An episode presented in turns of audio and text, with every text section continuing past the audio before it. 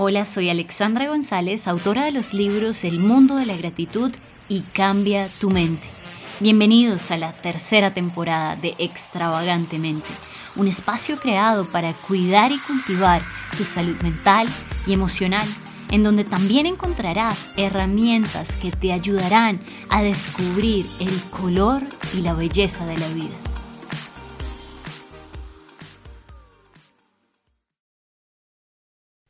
Un saludo muy especial, estoy muy feliz de estar en este nuevo episodio con ustedes.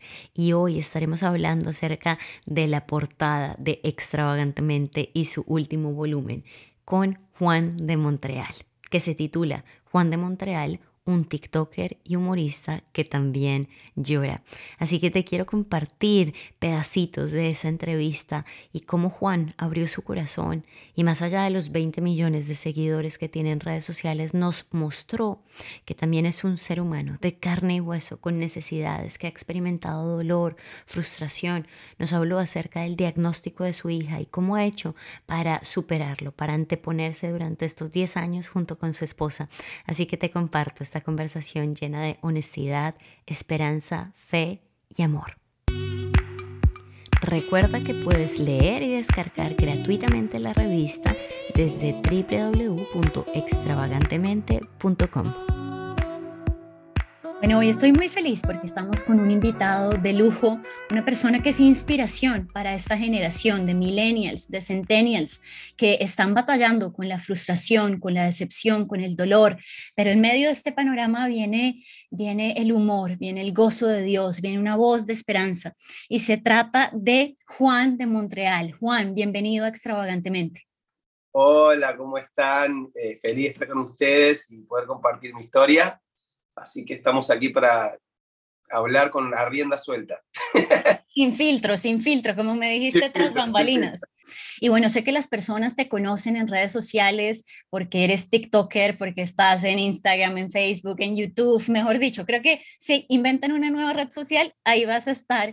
Pero quisiera de, voz propia que nos cuentes, ¿quién es Juan de Montreal? Bueno, un, un argentino, un argentino que siempre he visto los argentinos hoy, tenemos eh, esa fama de arrogancia, no, no, mentira.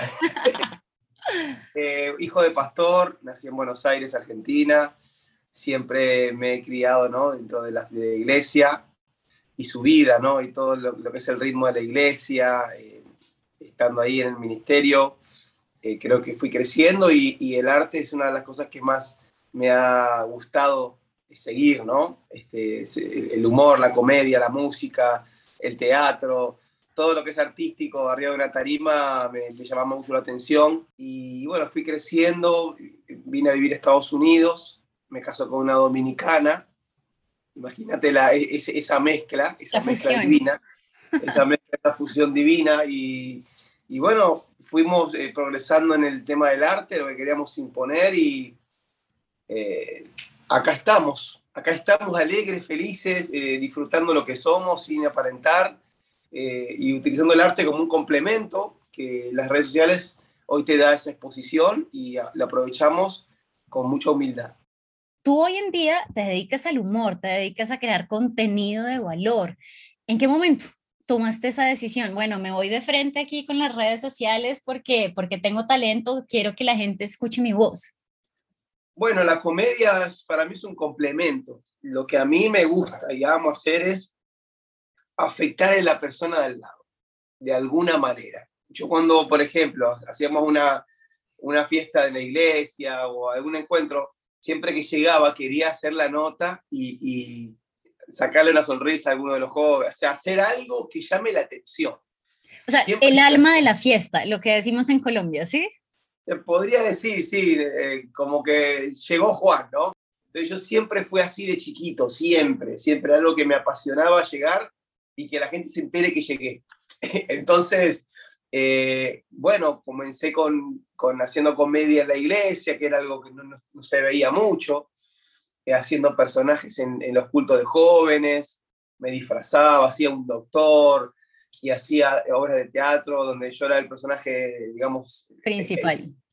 sí, no, o, el, que daba la comedia del, teatro, ¿no? Entonces, eh, todo eso me entrenó a mí para el día de hoy, que hay redes sociales, implementarlo y hacerlo con, con mucha transparencia, que no, que no se note que estoy provocándolo o, o actuándolo, ¿no? sino que sale genuino ya el tema de, de hacer humor y, y, comedia. Pero qué bueno eso, porque, porque es encontrarte a ti mismo, o sea, para, para que eres bueno. Hay personas que por otro lado piensan que eh, está mal no ser el alma de la fiesta. Pero yo pensaba esta semana y decía, no, hay personas como Juan que son el alma de la fiesta, pero otros son el cerebro de la fiesta, el que arma la fiesta, el que invita. Y ahora quisiera hacerte una pregunta, Juan, relacionada con, con la familia. Hace poco nos mencionaste que te casaste con una bella dominicana. Yo te pregunto, para ti, ¿qué valor tiene la familia? ¿Qué significa en tu vida? Bueno, para mí la familia es la base. He tenido mis momentos en los cuales descuidé un poco, descuidé un poco a la familia porque cuando empezó Juan de Montreal comencé a viajar demasiado y tuve un año o dos años donde no estuve tanto con, con, la niña, aunque hablaba mucho de mi testimonio. Y, y esta pandemia me ayudó mucho a, a ¿no? recalcular y... Desacelerar. Y desacelerar y ocuparme de lo que realmente eh, estos años merecen en mi vida. Qué bueno, qué bueno el tiempo en familia, aprovechar este regalo, los regalos se aprovechan, se abren, se disfrutan. Así que qué buen mensaje, Juan.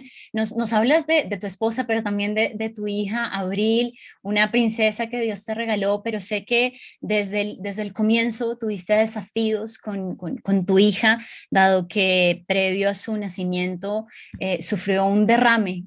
Y quisiera preguntarte cuáles fueron los sentimientos que, que, primero afloraron en ese momento cuando recibes esa noticia. Todos, todos los malos, todos los malos.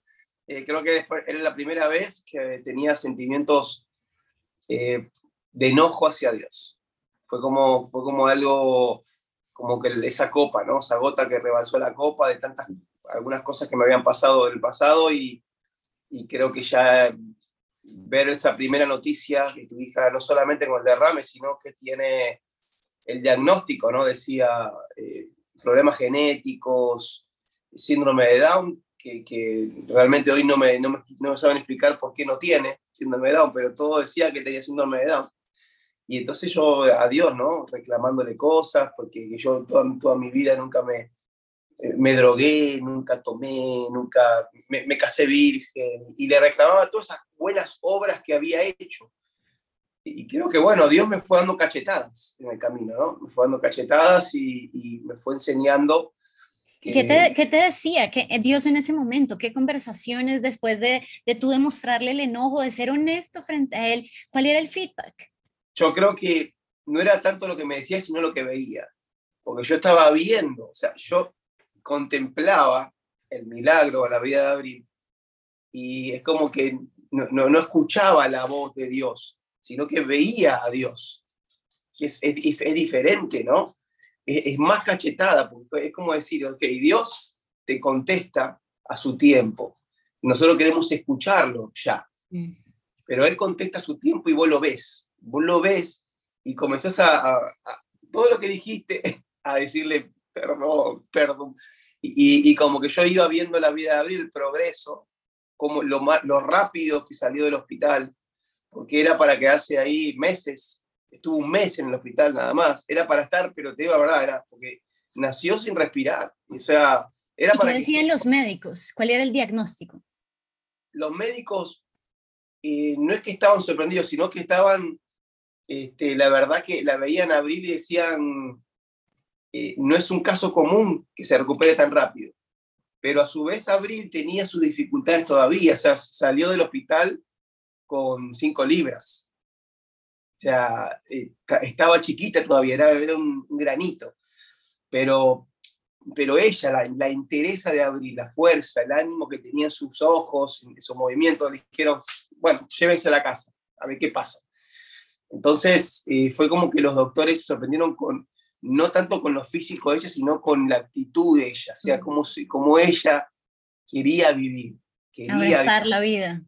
Sí, quería vivir, estaba con ganas de vivir. Entonces los doctores dijeron, bueno, mira, físicamente tendría que quedarse ella, pero llévala porque la vemos muy bien, o sea, ella está, ella está activa, está energética, así que llévala. y bueno, fue, fue como así, ¿no? El hospital fue una salida como media como que, vamos, vamos rápido, dijeron que sí, dijeron que sí, vamos, vamos a casa. ¿Y qué sentimientos vinieron después? ¿Qué decisiones tomaste junto con tu esposa para, para salir avanti en medio de, de esta situación? Los primeros años fue lucha tras lucha. Eh, se disfrutaba un ratito y de repente ya con reflujo crónico, eh, se nos, nos, vomitaba bastante. Entonces era, era alegría y también lucha, ¿no? Lucha. Después nos enteramos que alérgica a muchas cosas, luego no empezó a, no comía y a los cinco meses tuvimos que ir a, a perforar su estomaguito para que le pongan un tubo gástrico que hasta el día de hoy lo tiene. Después que medicamentos nuevos, que no tolera la leche, que no está comiendo, que se bajó mucho de peso, que y tenía un año y tenía 8 libras. No, 10 libras. O sea, wow. eso es demasiado poco, era un palo. Entonces, era, fue, los primeros 3, 4 años fueron luchadísimos, luchadísimos, de, de, de, de mucha guerra, de mucha guerra y, y bueno, se, y se aprendió mucho a ser papá, a ser papá y a, y a, a echarle, echarle ganas para adelante. A echarle ganas, creo que esto es un mensaje de tanta inspiración, de esperanza, porque es muy natural quejarnos, pero, pero cuando tenemos a Dios, yo digo, es ese salvavidas que, que, que sin Él no le podemos echar ganas, o sea, él es el turbo que necesitamos. Así que quisiera hacerte una pregunta relacionada en esta temporada. Hace poco tú pusiste en Instagram una historia que, que, yo decía, esta es la otra faceta de Juan de Montreal, esto no es humor, esto es el corazón eh, abierto, como una cirugía de corazón abierto. Y tú dijiste, les voy a presentar el parque de mi sanidad. Y hablaste que todos tenemos lugares de sanidad. ¿De qué se trata o de cuál era la historia detrás de ese parque de sanidad del que hablaste un poco? Bueno, justamente en esa etapa donde nació la nena, eh, de mucha lucha, yo tenía, eh, había un parque enfrente de mi casa donde yo salía, me escapaba, vamos a decir, me escapaba. Uno ve a tu, a a tu nena vomitar muchas veces y decís, no quiero ver esto. Y yo era de eso, eso, al principio era así, no quiero ver esto, me voy al parque. Entonces, ese parque era como el, el, el lugar donde yo iba, iba, como Jesús iba al monte, se iba al monte con los discípulos, ahí a hablar, y ahí le decía, pasa de mí esta copa, y, y, ahí Jesús mismo reclamó y todo. Ese era mi parque, mi parque era ese, en el que yo iba, tiraba mis reclamos, me quedaba un rato, eh, luego volvía a mi casa, y si, veía que la arena estaba débil, volvía al parque otra vez, era como que el parque era todo el día estando ahí. Y, y bueno, ese parque fue, fue, fue de sanidad para mí porque, porque había muchas cosas que pasaban ahí todo el día. Y de repente yo estaba triste y pasaba alguien y me sonreía. Y, y yo era de reírme. Y yo decía, pero él se ríe yo no, no puedo reírme hoy, pero yo, yo tendría que reírle a él, porque yo soy el hijo de Dios, pero él me está riendo a mí. Entonces, en muchas cosas que fui aprendiendo, lecciones, eh, de repente dije, voy a empezar a correr y, y me empecé a cuidar la salud. Y, y los árboles empezaron a, a, a, dar lecciones también, porque pasan muchos vientos, huracanes, y hay árboles que no se caen, hay otros que se caen y vuelven a crecer, y entonces me ha, me ha, me ha hablado mucho Dios a través de ese parque, que hasta el día de hoy lo frecuento y, me sigue hablando Dios, es como un parque especial para mí, que creo que toda mi vida voy a querer vivir cerca de ese parque, estoy muy cerca todavía porque me mudé, pero siempre paso por ahí y me siento un rato, porque es algo que realmente lo encuentro a Dios ahí. Qué bonita esa, esa historia. Yo cuando la leí, cuando vi el video, también fui súper conmovida. Y yo decía, sí, todos tenemos un lugar de sanidad.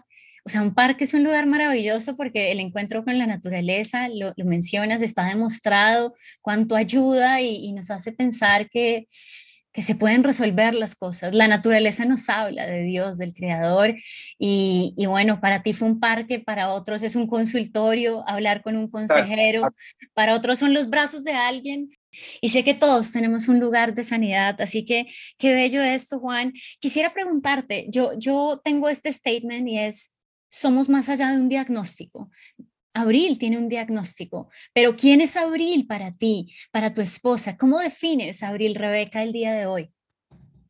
Para mí Abril es, es, Dios en nosotros, eh, es, es, ver a Dios todos los días, eh, en, muchas cosas, porque inclusive cuando yo espiritualmente estoy un poco, porque yo no soy, yo no soy un chico que está súper bien espiritualmente, una, estoy entero, tengo mis días, tengo mis días de, estar mal, de estar triste, pero en esos momentos, hay momentos que estoy muy triste así o, apagado y abril me cambia el día. Todo el día es aventura. Todo el día, es aventura, retos, sub y baja, montaña rusa y, bueno, creo que es también un, mensaje de esperanza para muchas personas que, que, cuando han recibido una noticia de esta estirpe piensan que no hay salida y, a muchos de nosotros nos ha pasado que nos echamos a la pena y, por ende quisiera preguntarte lo siguiente. ¿Has tenido el dolor muy de cerca? ¿Has tenido esos sentimientos que nos mencionas encontrados? ¿Cómo defines tú el dolor y para qué crees que nos sirve mientras vivimos en la tierra? El dolor es, es un mal, para mí es un mal a veces necesario no sé si estoy equivocado con lo que voy a decir, pero bueno, eh, eh, a, mí me, a mí me ha hecho eso, ¿no? Me, hubieron días de mi vida que necesité un poco el dolor para encontrar al sanador. Para encontrarme con el sanador. O sea, no, no, sin dolor no encontramos eh, a veces unas respuestas, ¿no? De parte de Dios. Yo creo que me ha dolido muchísimo a mí lo que pasó con Abril. Y, y, sé que necesito seguir sacando cosas. Uno, uno este tipo de, charlas a mí me hacen bien porque es hablar otra vez y, uno no tiene que esquivar o callar lo que una vez le dolió. Porque cuanto más lo hablas, eh, más te liberas. Entonces creo que el dolor es algo que realmente necesitamos, al menos una vez en la vida, vivirlo, porque también nos pule, no, nos, nos forma, nos reforma otra vez, te enseña a ser más fuerte, te enseña a superar pruebas más fácilmente. Entonces, el dolor es algo que Dios lo, también lo impuso en la tierra para que lo vivamos. El mismo Jesús pasó por un dolor muy grande. Y si nuestro ejemplo a vivir, a seguir, fue dolido, fue golpeado, nosotros tendríamos que seguir ese reflejo y, y también experimentar el dolor para encontrar la resurrección de nuestra vida nuevamente. Qué bello lo que, lo que acabas de decir. Creo que tocaste tantas aristas, pero, pero resumiendo, el dolor nos, nos lleva a encontrar el sanador y solo hay uno. O sea, los otros son paliativos, mitigan, eh, no llegan al 100%, pero, pero Jesús está todo el tiempo, su palabra está todo el tiempo, Qué bello lo que acabas de, mencionar, querido Juan. Y yo quisiera también eh, preguntarte esto, que yo creo que mucha gente se pregunta, bueno, Juan ha vivido esto de dolor con su hija, ha salido avanti, pero, pero ahora se fue al otro lado, o sea, está hablando con humor. O sea, ¿cómo hace una persona para de las cenizas, del dolor, de esa tristeza, ahora pararse frente a tantas personas y hablar de humor, eh, de, con su ejemplo, con, su, con sus aptitudes, mostrar risa y esperanza al mundo. ¿Cómo haces y por qué? Bueno, porque es algo que me mantiene a mí vivo. Eh, y, yo creo que eso, eso es lo que uno ama hacer o le apasiona hacer, creo que también hasta eso también te sana, ¿no? Desarrollarlo, ¿no? Entonces, la comedia siempre ha sido una de las cosas que me apasionaron hacer, hacer reír, hacer personajes, inventar guiones y hacer personajes, eh, la música. Entonces, eh, yo no puedo abandonar en un momento de dolor lo que a mí me, me, hace bien o me hace feliz, ¿no? Entonces lo, explotamos más. Ah, tengo dolor, bueno, voy a tener más pasión por lo que me va, con lo que vamos a hacer. Entonces, es como una especie de, de armadura, ¿viste? Eh, y, y la situación es que a Abril le encanta, le encanta la cámara, le encanta yo no tuve que, decirle nada a ella de que, mira, papi es influencer o, le gusta la cámara, tenés que, tenés que. No, ella misma me dice hoy, papi es blog, hagamos un blog. Y, es un plus, un plus extra, porque a Walkie también le encanta. Y, creo que a ella no era apasionada de esto, pero ahora se le ha vuelto su pasión. Y eso a mí es como que estoy en un party, estoy en un party todos los días. Eh, si no tendría que ver cambiado, bajar un poco un cambio yo, ¿no? Y tendría que haber hecho eh, otras cosas y esforzarme a, que, a, que, estemos acá completos, ¿no? Entonces, pero a ella le completa también esto, el, el, hacer cosas en casa con, con la cámara prendida y, y, bueno, es un plus. Qué maravilla, me, me, encanta escuchar esto porque, porque es ver el proceso, a veces queremos magia, chasquido de dedos, pero mira todo lo que ha pasado, estas victorias. Y sé que muchas personas hoy se preguntan, bueno, tal vez yo en este momento no estoy donde Juan, estoy en el nivel 1, en el nivel 0, he recibido un diagnóstico, el llanto es mi pan diario de cada día. ¿Qué consejos les puedes dar a esas personas que están pasando por un momento de dolor y no saben cómo salir, cómo encontrar esa respuesta? Son varios factores. El primero es no estar en la cama reclamando, y levantarse, es la actitud, es, es demostrarle a Dios que tenés esa fuerza, porque a veces creo que Dios necesita ver eso en nosotros, ¿no? E, esa, esa, fuerza de voluntad, esa fe, esa, esa salir de la, de la barca a pisar el agua, necesita ver eso de nosotros. Esa es la primera. La segunda, obviamente, es en, en donde tú estés en el entorno, tratar de, de que todo mejore con, con, tu decisión, ¿no? Aferrarte a la gente que te ama, abrazarlo a la gente que realmente te entiende. Si no, yo tengo una sola persona. Bueno, esa, esa sola persona fue elegida para Dios para, para, tu, para tu vida, para que vos puedas tener ese ánimo de seguir adelante. Y, después yo creo que uno, con la relación con Dios, orar y tener fe, Dios provoca cosas que a veces queremos que sean ya. Y, y yo tampoco tuve mi sanidad de un día para otro. Abril comenzó a, a progresar realmente a los cinco años de edad, seis años de edad. Yo tuve cuatro años luchando durísimo, durísimo, y, y esa lucha la tuvimos que, pasar. Y, si estás pasándola por esa, tenés que pasarla. Tenés que pasarla, va a ser difícil, pero tenés muchas armas, ¿no? Que son, internas tuyas que podés desarrollar para el momento que Dios te responda. Vas a estar entero entera para poder ver lo que realmente estabas esperando los años pasados. Bueno, creo que es realmente esperanzador lo que tú nos acabas de compartir y, yo creo en el poder de los testimonios. Jesús mismo fue el mejor contador de historias que, exista. Y tú, tú nos cuentas que igual fue un proceso y yo enfatizo acá, Dios no es mago. Dios podía haber dicho, creo a todos los seres humanos, chasqueando dedos, o sea, cogió del polvo, sopló vida, aliento, creó el mundo en seis días. O sea, Dios es un Dios de procesos y tenemos ese mismo ADN y todos los procesos son diferentes, así que la invitación es a abrazarlos. Y, y quisiera ir cerrando con esto, querido Juan, Tú nos, nos hablas de, de, lo que has visto en este proceso.